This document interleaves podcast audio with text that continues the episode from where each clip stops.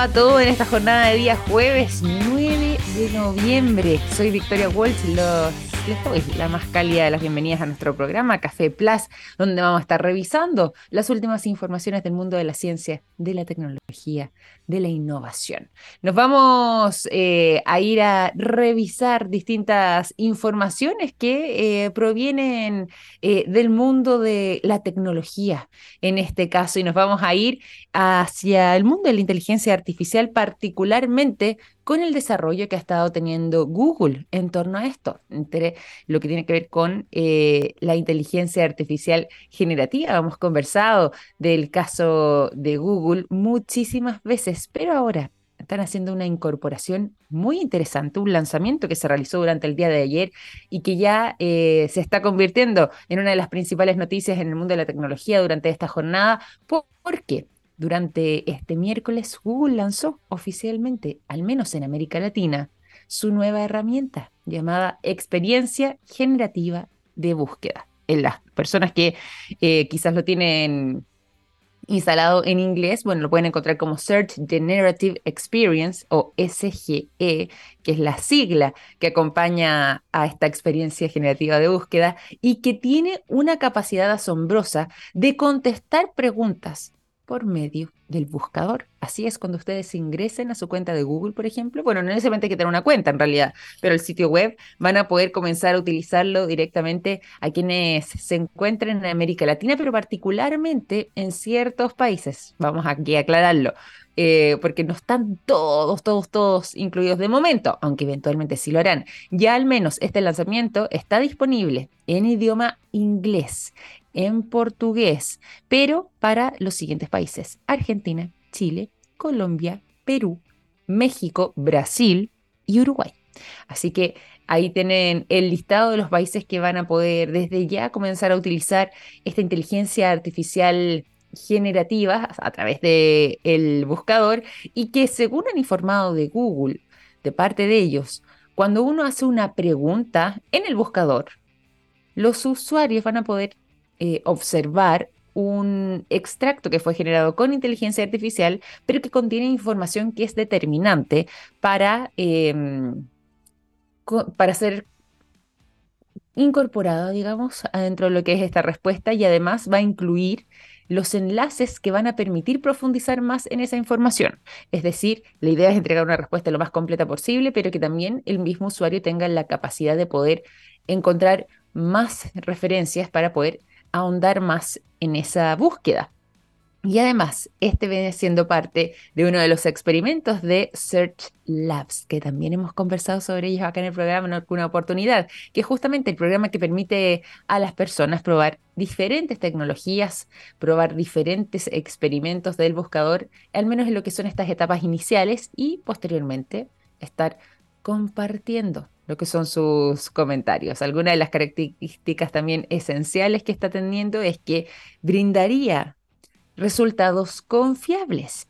Y esto es muy importante porque hemos sabido de varios casos que al utilizar la inteligencia artificial para, ya sea, por ejemplo, crear una imagen o bien derechamente buscar alguna información, nos hemos encontrado, al menos en el caso de las imágenes, con imágenes que, eh, no sé, por ejemplo, manos con más dedos eh, y que inmediatamente uno puede reconocer, ok, esta imagen no es real, o por ejemplo, en el caso de las respuestas, fechas que no coinciden, lo vimos también con el tema de la coronación, ¿se acuerdan ustedes del rey Carlos en Inglaterra? Bueno, pasó eso que la respuesta que entregaba uno de estos chatbots, al menos de inteligencia artificial, eh, tenía una respuesta equivocada. Bueno, acá al menos se ha señalado de parte de Google que los resultados son confiables, es decir, las respuestas están diseñadas para destacar fuentes de información y que de esta forma puedan ser corroborados rápidamente también mediante a distintos resultados. O sea, podemos tener confianza en aquello. Además, cuenta con este modo conversacional que eh, también hemos conocido también en, en, los otros chatbots, ¿cierto? Pero al menos aquí a través de lo que es este SGE de Google, al activar este modo se va a poder entregar una respuesta instantánea generada eh, inmediatamente por la inteligencia artificial y con la posibilidad entonces de eh, poder profundizar, como les decía, respecto a las diferentes eh, respuestas que vaya entregando y por supuesto con estos links de referencia para poder ahondar mucho más, profundizar mucho más en los temas. Y también se pueden obtener algunos resúmenes, sí, sobre todo acá los estudiantes, ¿ah?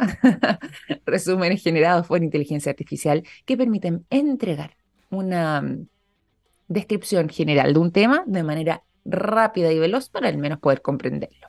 Así que está mm, interesante todo este trabajo que han estado desarrollando, bueno, desde Google para su buscador, pero particularmente a través de Search Labs, que lleva aquí un, tiempo y una investigación bien interesante eh, en lo que han podido avanzar de la mano de Google y justamente cuando ya están incorporando estas inteligencias artificiales generativas en estos sistemas de búsqueda, se hace un esfuerzo, señalaron también eh, sus creadores, por poder distinguirse entregando respuestas confiables, como les decíamos antes, pero además entregando una experiencia responsable al respecto. Así que ahí ya lo saben todo, ustedes cómo pueden acceder a través de esta nueva herramienta que está ofreciendo Google directamente en su buscador en lo que es la inteligencia artificial generativa en esto que ha sido bautizado como Search Generative Experience, SGE, o en español, experiencia generativa de búsqueda. 9 con 12 minutos, vamos a seguir acá en el programa, vamos a revisar otras informaciones y vamos a tener conversación también de la buena junto a nuestra invitada, les adelanto desde ya del día de hoy, vinculada además a mm, el mundo de eh, la academia, sí, particularmente nos vamos a estar refiriendo a eh, una conferencia anual que desarrolla eh, la Universidad del Desarrollo, llamada Exponencial Teorías del Todo. Queremos conocer los detalles de qué se trata, quiénes van a estar ahí durante esa conferencia anual. Bueno, todo sin más, lo conversaremos con nuestra invitada después de la música. Los quiero dejar a continuación, durante esta mañana de día jueves, con el sonido de Journey, la canción Don't Stop Believing, un clásico, es lo que abre esta mañana en Café Plus. 9 de la mañana con 18 minutos, seguimos en Café Plus y ha llegado el momento también de contarles a todos ustedes lo que a mí me contó un pajarito. Así es, me contó un pajarito que SQM tiene una exitosa alianza público-privada en litio y que trabajan día a día en todas sus líneas de negocios para entregar productos de estándar mundial en salud, en alimentación, en energías limpias y en electromovilidad, construyendo así un futuro más sostenible. ¿Cómo se des todo eso? Fácil, me lo contó un pajarito. SQM, Soluciones para el Desarrollo Humano. Les veníamos adelantando, se lo habíamos anunciado, vamos a estar conociendo todos los detalles de un evento que se va a estar realizando la próxima semana y que eh, la Universidad del Desarrollo ha estado liderando y donde además nosotros queremos poner especial atención porque eh, tiene la particularidad de que con su temática se puedan ir conectando distintos aspectos como la física, la biología, las ciencias sociales, la química, todo esto para poder comprender mucho más eh, cómo es que se fue desarrollando nuestro universo.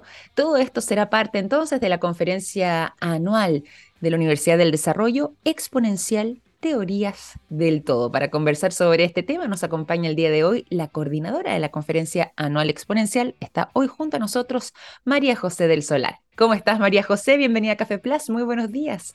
Muy buenos días, Victoria. Muchas gracias. Un honor estar acá con ustedes.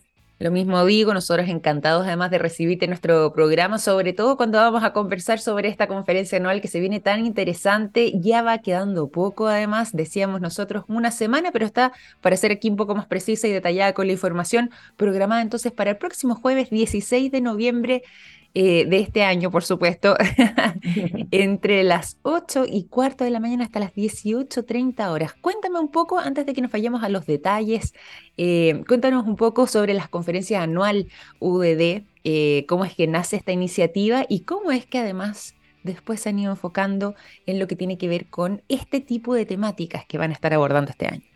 Claro, bueno, justamente esta es la primera conferencia anual de la UDD que nace desde la inspiración de buscar la divulgación del conocimiento desde la em, interdisciplinaridad. O sea que en el fondo lo que sucede o lo que tiende a pasar, como en la academia o en los estudios en general, es que eh, uno se va focalizando y subespecializando mucho con respecto a una temática, ¿cierto? Mm. Pasan las ciencias naturales, pasan las ciencias sociales, por ejemplo, la medicina es uno de los eh, ejemplos más clásicos hoy en día de que hay tanta subespecialización, que el doctor ve lo que aquella persona estudió y por tanto no hay necesariamente una forma más integral de poder abordar eh, todo el conocimiento. entonces, con este espíritu de interdisciplinaridad, eh, es que nace la temática de teorías del todo, porque las teorías del todo busca en el fondo recoger todas las piezas del conocimiento que tenemos para poder empezar a armar un puzzle con ellas, de tal forma de generar una narrativa más coherente, más integral con respecto a nuestro origen, qué hacemos acá, hacia dónde vamos y el sentido de la vida humana dentro de este universo.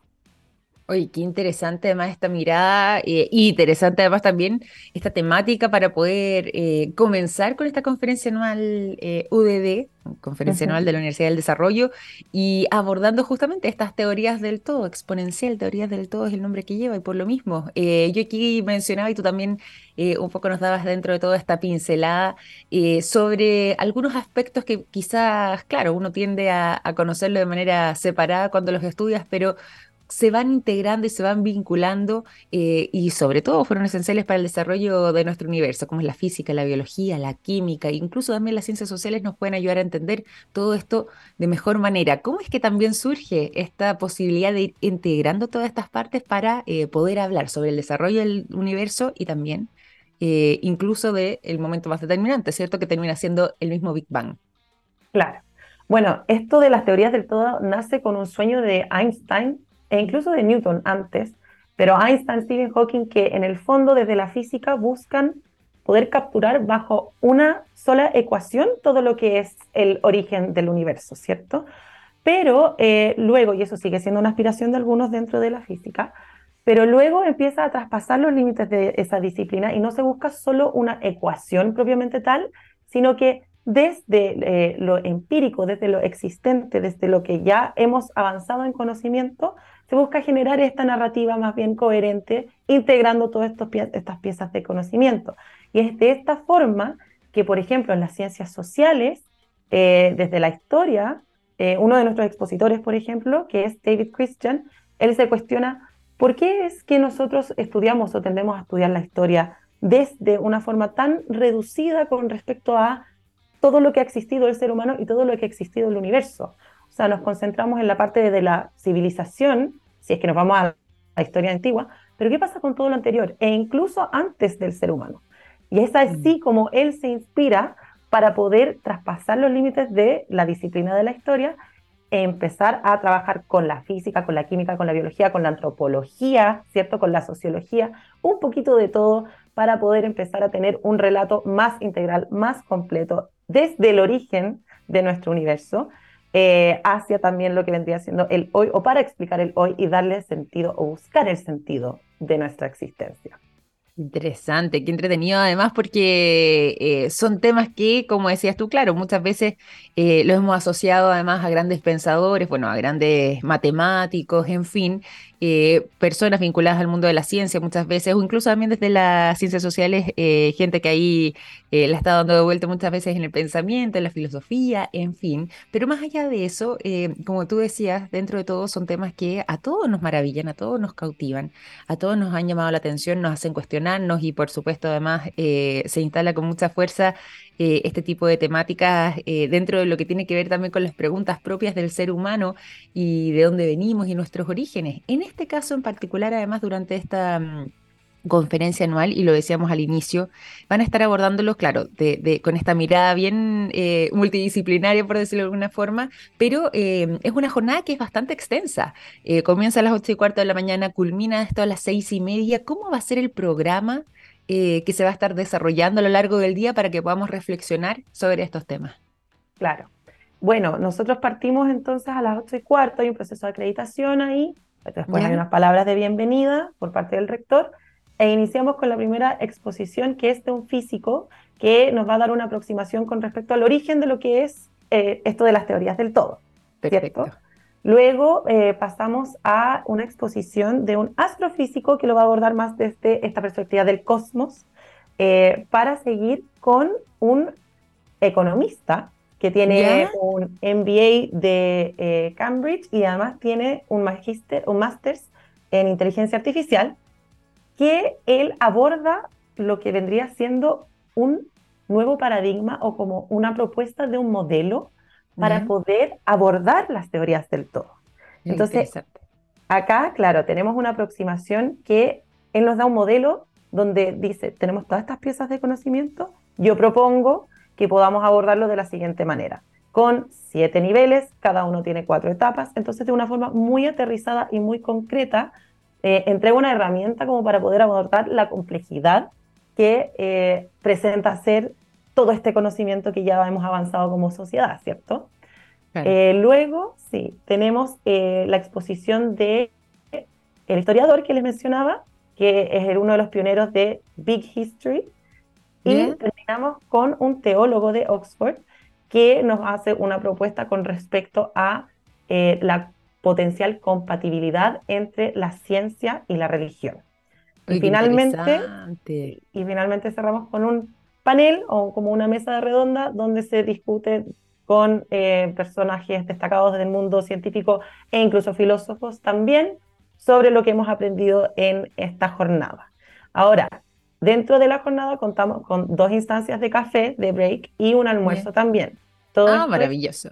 Gratuito, sí, pero es importante inscribirse porque van quedando muy pocos cupos, dado que eh, con un almuerzo gratuito la gente se está motivando bastante, además de la temática que es absolutamente fascinante. Totalmente, totalmente. Oye, más, hoy por hoy en estos tiempos. Pero más allá de eso, y tú lo decías, y, es importante eh, contarle también aquí a nuestra audiencia, lo que tú mencionabas respecto a las inscripciones, de qué manera se pueden hacer y si es que efectivamente son gratuitas, pero incluye toda la jornada, es por partes, por bloques, quizás, ¿cómo es que mm, eh, se puede, uno, inscribir eh, y dos, también de qué manera también va a poder participar. Claro. Bueno, eh, uno se inscribe para la jornada completa. Ahora, nosotros vamos estamos haciendo un seguimiento, contactando telefónicamente a quienes se inscriben para poder determinar si es que van a atender a la jornada completa y por tanto si es que les interesa eh, el almuerzo. Lógicamente. Pero en caso de que tenga algunas otras cosas que hacer en dicho día, porque efectivamente es una jornada extensa, sí tiene toda la libertad para llegar, ir en los bloques de la mañana o en los bloques de la tarde. Nosotros también eh, los invitamos mucho a venir en los bloques de la tarde porque la mayoría de las personas tiende a ir en la mañana, ¿cierto? Y en la tarde ya hay más espacio, porque como estamos con cupos, ya nos van quedando poquito. En la tarde sí hay más espacio. Entonces, quienes tengan la, la disponibilidad, bienvenidos. Y es muy simple para poder inscribirse. Uno simplemente tiene que ir a la página udd.cl slash exponencial slash exponencial. Facilísimo. udd.cl slash exponencial. Ahí se puede encontrar entonces todas las coordenadas para las coordenadas digo para poder inscribirse y bueno, además me imagino para ver el programa, está todo Exactamente. Y más me imagino poder revisar el programa, como decías tú, y bueno, y entender de qué manera se va a estar desarrollando la jornada. Muy, muy fácil entonces, triple, o sea, perdón, no, sí, www. también puede ser, eh, udd.cl slash exponencial. Oye, cuéntame además también cuántas personas están eh, calculando que son la capacidad que van a poder eh, atender para recibir de buena manera, para que sean parte, cuánto es el número de inscripciones, porque me imagino también, lógicamente esto, si bien es gratuito, puede ser limitado, entonces para que también se vayan entusiasmando y apurando con eso eh, a quienes nos escuchan. Sí, los cupos son limitados, evidentemente por un tema de capacidad de infraestructura. tenemos pensado para 500 personas, pero con una capacidad máxima de 600. Perfecto. Eh, es un buen número, un tremendo número. Oye, ¿y qué esperas tú también que pase eh, con el tiempo? Obviamente acá ya, eh, y si uno revisa el programa, que es muy detallado, es súper exhaustivo, con paneles además bien interesantes, como decía, desde distintas miradas, pero bien contundentes en cuanto a las personas que, tanto que moderan como quienes están presentes en el panel. Em, ¿Qué esperan ustedes, eh, o quizás tú misma, que pueda suceder con esta conferencia anual UDD. ¿Hay posibilidades de que teniendo quizás esta primera conferencia anual exitosa, tengamos la posibilidad de ir replicando esto en el tiempo y que quizás año a año nos podamos encontrar con instancias como esta desde la universidad? Absolutamente, ese es el objetivo y ya estamos, eh, ya tenemos temática para el próximo año, de hecho. Mentira, ah, pero perfecto, me encantó, estoy buena. con, el mismo espíritu interdisciplinario, que es lo que nos mueve, ¿cierto? Como conferencia propiamente tal, en esta divulgación de conocimiento, y esa temática que ya me dieron el ok para poder comunicarla, eh, va a tratar de felicidad y bienestar humano. Temazos. Temazos en estos tiempos, sí, totalmente. Qué buena. O sea, cada vez va a ir variando, año a año me imagino, van a ir variando los temas, los contenidos, pero siempre con esta mirada, como decíamos, multidisciplinaria, con distintos eh, especialistas, cada uno en sus ámbitos, pero que finalmente termina convergiendo todo esto en una conversación con una mirada más profunda y más integrada de, eh, bueno, los temas que se están abordando año a año. Pues en este caso en particular, como le contábamos también a quienes nos escuchan, en este caso abordando las teorías del todo, ¿cierto? Eh, abordando en este exponencial teorías del todo, desde el pensamiento quizá un poco más vinculado al origen del universo, al Big Bang, eh, desde la mirada de la química, la biología, las ciencias sociales, la física, pero ya el otro año también con temas de bienestar. Qué entretenido y me gusta que tengan esta mm, iniciativa eh, y que se pueda continuar con esto. Es un, legado muy importante, me imagino, también para la universidad el poder contar con instancias de este tipo donde se pueda no solamente generar conversación y reflexión, sino que también eh, ir ampliando el conocimiento a públicos que no necesariamente están 100% relacionados a la universidad, no necesariamente son alumnos o profesores, también eh, se abre la universidad hacia afuera con este tipo de instancias. Exactamente, esa es parte también de, lo que nos mueve eh, con esta conferencia, el poder hacer esta divulgación de conocimiento y de temas que generalmente se quedan en la academia hacia un público más general, a cualquier persona que en el fondo esté interesada, que tenga una mente curiosa, que quiera aprender un poquito más, que quiera quizás eh, ante ciertas preguntas que tenga con respecto a su propia vida, ir a conocer qué eh, tipo de respuestas se dan dentro de estas distintas disciplinas o multidisciplinas, ¿cierto? Em, de esa forma también va eh, generando conversaciones interesantes, reflexiones interesantes, tanto en la comunidad como uno mismo. Entonces, es absolutamente algo que nos mueve, sí. Qué interesante, qué entretenido además poder escuchar todo esto y, vuelvo a lo mismo, eh, destaco mucho ahí el tema de la mirada que están teniendo, mirada hacia futuro, que estén dejando también parte de, este legado que se empieza a construir ahora con esta primera versión de esta conferencia anual UDD, Exponencial Teorías del Todo, pero que ya sabemos también va a tener una versión 2024 con otro tipo de temática, es más enfocada en felicidad y bienestar, pero de todas formas eh, que como mencionábamos antes va eh, a comenzar a marcar una nueva etapa, una nueva historia que va a seguir acompañando además a la universidad. Detalles, eso sí, para los asistentes, ¿te parece? Eh, posibilidad de, por ejemplo, quien vaya en auto, eh, encontrar estacionamiento o eh, quien incluso se mueve sin autos y necesita, por ejemplo, llegar en micro, ¿hay alguna que quede cerca? ¿De qué manera pueden acceder ahí quienes asistan? Y ¿te parece si volvemos a recordar los detalles también de los horarios y los cupos? Perfecto, sí. Eh, bueno, los horarios son 8 y cuarto AM, parte la conferencia y termina a las 18.30, o sea, 6 y media de la tarde. Perfecto. Eh, hay estacionamientos disponibles para quienes vayan en auto. Maravilloso. Y este estacionamiento es por la calle República de Honduras. Porque si ustedes se fijan en las inscripciones, les va a decir que la dirección es Avenida Plaza 680, que efectivamente es la dirección, pero los estacionamientos van a estar por la esquina que es República de Honduras que es una de las calles laterales que rodea la universidad. Exactamente. Y si es que usted no va en auto, o sea, que es peatón como yo, eh, o peatona, hay buses de eh, municipales que parten desde los dominicos, ¿ya? Que van por todo lo, que es Las Condes. Y desde ahí parten a San Carlos de Apoquindo y los dejan justo afuera de la universidad. Ah, qué suerte, maravilloso, maravilloso. Facilísimo. Además, claro, a propósito de ahí, de, desde los dominicos, justamente porque ahí está además eh, la, estación eh, de metro Los Dominicos, además que la estación final de la línea 1, o, de origen en realidad. Claro.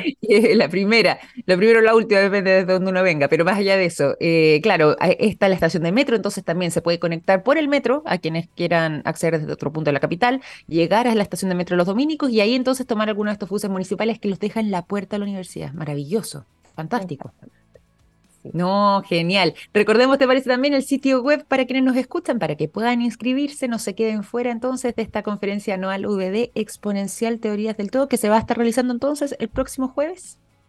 Así es. La página para la inscripción y para ver el programa es udd.cl slash exponencial. Fantástico.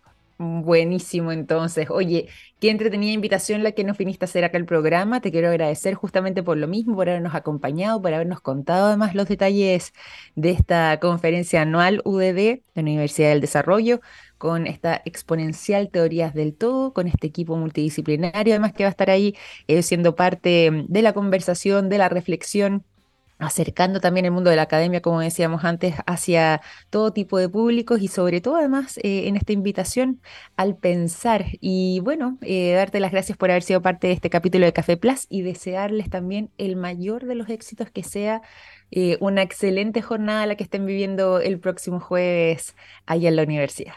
Muchísimas gracias, Victoria. Un gran abrazo, María José, que estés muy bien. Chao, chao todos. chao. chao.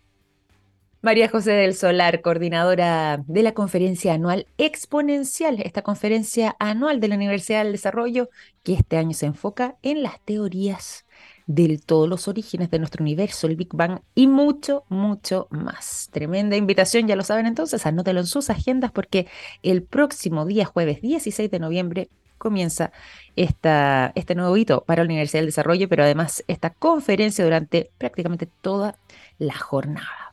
Vamos a continuar acá en el programa. Cuando ya son las 9.37, nos vamos a la música. Los dejo a continuación con el sonido de The Doors. La canción Touch Me es lo que suena a continuación. 9 de la mañana con 41 minutos, seguimos en Café Plus, nos vamos a la información y a esta hora de la mañana además les cuento a todos ustedes lo siguiente. NSQM trabajan en innovación y en tecnología para crear productos de alto valor agregado desde Chile para el mundo. Así es, SQM es una empresa chilena con presencia global, comprometida con la sostenibilidad y con las comunidades. ¿Cómo sé de todo eso? Fácil, me lo contó un pajarito. SQM, soluciones para el desarrollo humano. Como les decía, nos vamos de lleno a la información porque ahora nos vamos a ir a un cambio profundo de mirada dentro de lo que eh, nosotros veníamos comprendiendo cómo los orígenes de nuestro planeta, no más que los orígenes en sí mismos, la formación de nuestro planeta. Fíjense que se acaba de dar algunas pistas respecto a la ubicación de un continente perdido hace aproximadamente 155 millones de años atrás. Así que de inmediato aclaro, no, no es la Atlántida, eh, no había cómo visualizar aquello por ese entonces, porque estamos hablando desde hace una cantidad de tiempo impresionante, 155 millones de años atrás. Bueno, pero este continente perdido Digo perdido porque habían teorías de que podría haber existido, pero eh, no se sabía dónde podría haber estado localizado. Llevaría por nombre, como ha sido bautizado por el mundo de la ciencia, eh, el nombre de Argolandia y tendría una extensión de unos 5.000 kilómetros de largo y separaba a Australia Occidental y de esa forma posteriormente ya comenzó a desaparecer dentro de lo que era la era jurásica. Por eso les digo, no tiene nada que ver con la Atlántida ni mucho menos, porque acá estamos todavía hablando de, dinosaurios y, y otras especies similares que estaban en aquella época, no de los seres humanos, así que eh, se aleja al menos de lo que es ese mito o ese relato. Pero más allá de eso, ya se eh, logró establecer de parte de un grupo de científicos lo que vendrían siendo algunas de las claves para resolver este verdadero enigma de la ciencia que había estado eh, sumergido en las profundidades de los misterios sobre este continente perdido, este pedazo de tierra que, como les decíamos, además tiene una extensión considerable de 5.000 kilómetros, que había sido bautizado como Argolandia, pero cuya existencia no necesariamente había sido confirmada del todo. Todo esto porque estaría eh, actualmente debajo del fondo marino y por lo mismo su localización había sido muy compleja. Bueno, ¿qué es lo que ha pasado ahora y por qué esto cambia en estos momentos? Justamente porque em, se había logrado ya determinar y habían ciertas pistas eh, de la existencia de Argolandia dada a un vacío que se genera en las profundidades del fondo marino, en lo que es una cuenca que está bastante escondida en em, el océano eh, que había sido bautizada justamente esa cuenca, o más bien esa esa zona como llanura abisal de Argo. De ahí viene el nombre de Argolandia, ¿cierto? Bueno, en esa llanura abisal de Argo es donde se eh, presume estaría ubicado entonces este continente. Eso sería, de hecho, este antiguo continente que estaría sumergido en las profundidades del mar. Y la configuración del lecho marino de esa zona daría cuenta de que este continente en particular, donde está esta anomalía, ¿cierto? Dentro de lo que es el fondo marino y donde eh, ya escondida dentro de esta cuenca, se ubica la llanura abisal de Argo, ya al menos en ese lugar lo que se habría generado es eh, un desplazamiento desde la zona noroeste hacia eh, ir haciendo un movimiento descendente, donde finalmente se comenzó a desplazar y trasladar este continente y sumergir finalmente hasta llegar a em, cerca del territorio de las islas que componen el sudeste asiático. Ese habría sido el desplazamiento que habría tenido. Es bastante considerable. Y este fenómeno, como les decíamos, está eh, o habría sucedido hace aproximadamente 155 millones de años atrás. Bastante increíble eh, la cantidad de tiempo. Bueno, esto además ha sido uno de los temas que ha estado desvelando por mucho tiempo, pero a la vez maravillando a los geólogos y académicos de la Universidad de Utrecht en eh, los Países Vascos que han estado detrás de esta investigación y haciendo el seguimiento de lo que habría pasado con este continente donde no sabíamos muy bien qué zona, sí se calculaba más o menos esto entre Oceanía, Asia, eh, en el Océano Índico, habían ciertas referencias, pero no se había logrado determinar con precisión dónde es que eh, habría estado presente este continente.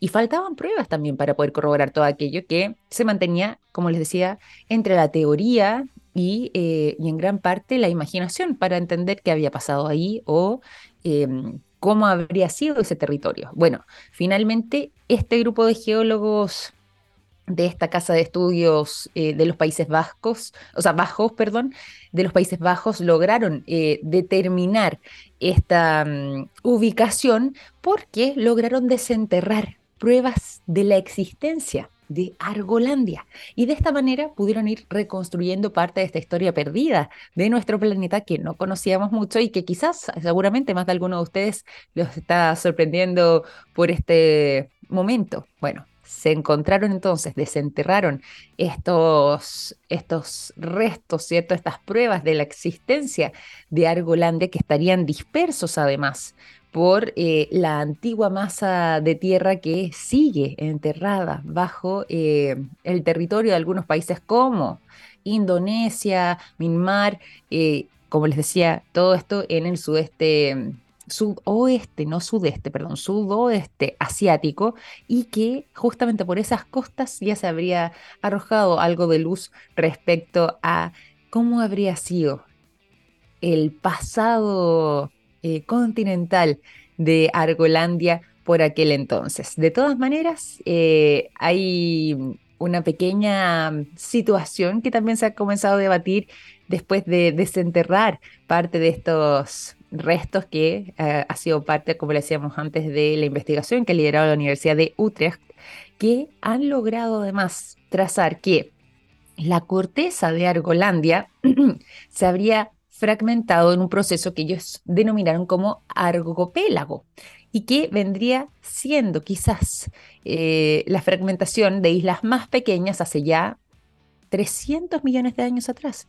Y que en ese tiempo incluso todo lo que tenía que ver con, por ejemplo, nuestro propio continente, eh, Sudamérica en particular, eh, la Antártida, Oceanía o particularmente Australia más bien, como país o como gran isla, África e incluso la India habrían sido parte de este megacontinente o este megaterritorio que habría sido conocido, o como nosotros lo hemos bautizado aquí como, eh, como especie, en lo que ha sido también eh, esta teoría, como Gondwana. ¿Han escuchado ustedes, cierto, sobre Gondwana y esta posibilidad de eh, que haya sido todo esto una especie de gran supercontinente y que habría abarcado territorios que hoy por hoy nos parecen tan distantes y tan lejanos, pero que habrían sido una misma cosa, como Sudamérica, África, eh, Oceanía, India, parte todo esto de este supercontinente eh, que habría, bueno, si es que hubiésemos estado los seres humanos ahí presentes, lo hubiéramos bautizado quizás desde ahora, con, el tiempo le pusimos ese nombre, de Guana, para poder identificar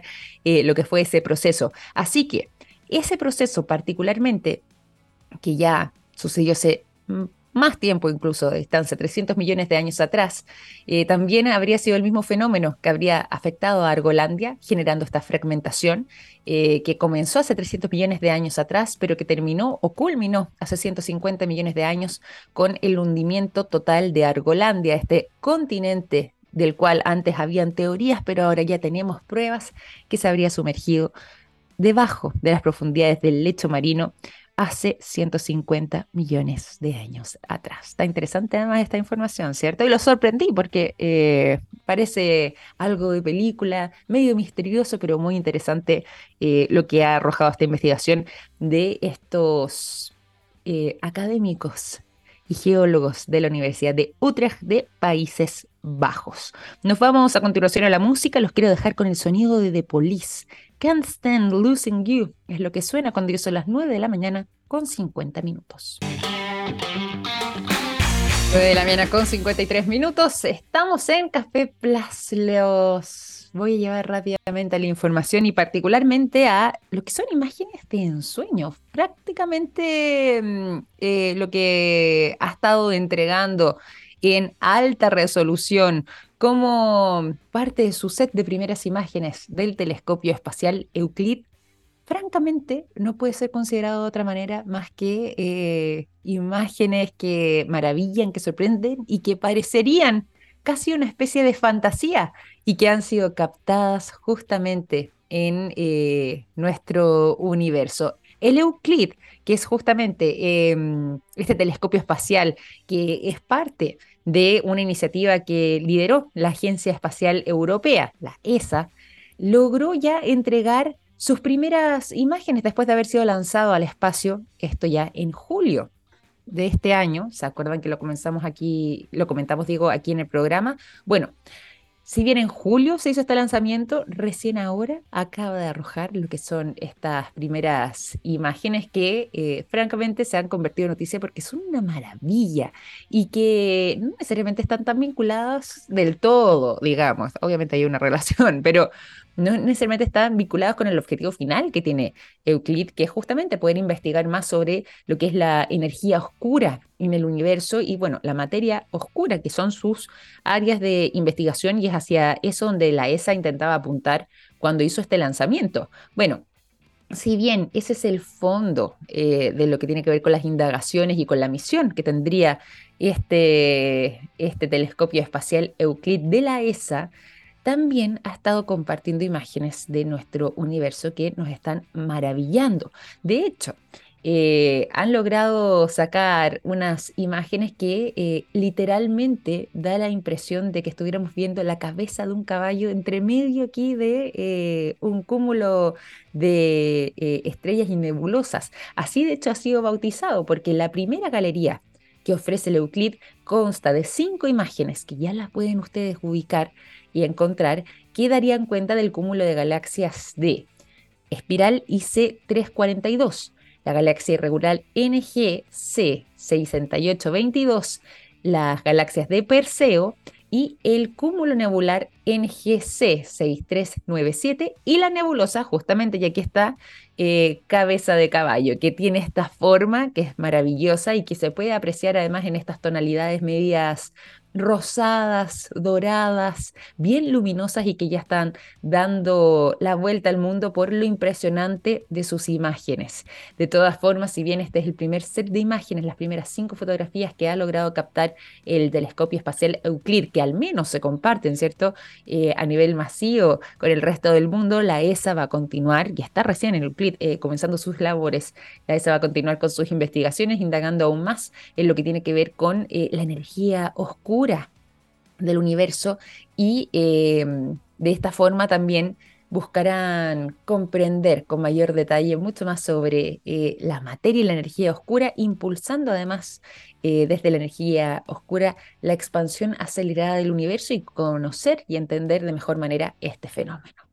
Así que ahí la invitación está hecha para que puedan revisar estas imágenes que realmente son una maravilla, parecen un cuadro pintado, es impresionante, sobre todo aquella fotografía de la nebulosa cabeza de caballo que emerge ahí entre medio de una de las cinco eh, fotografías que compartió el Euclid.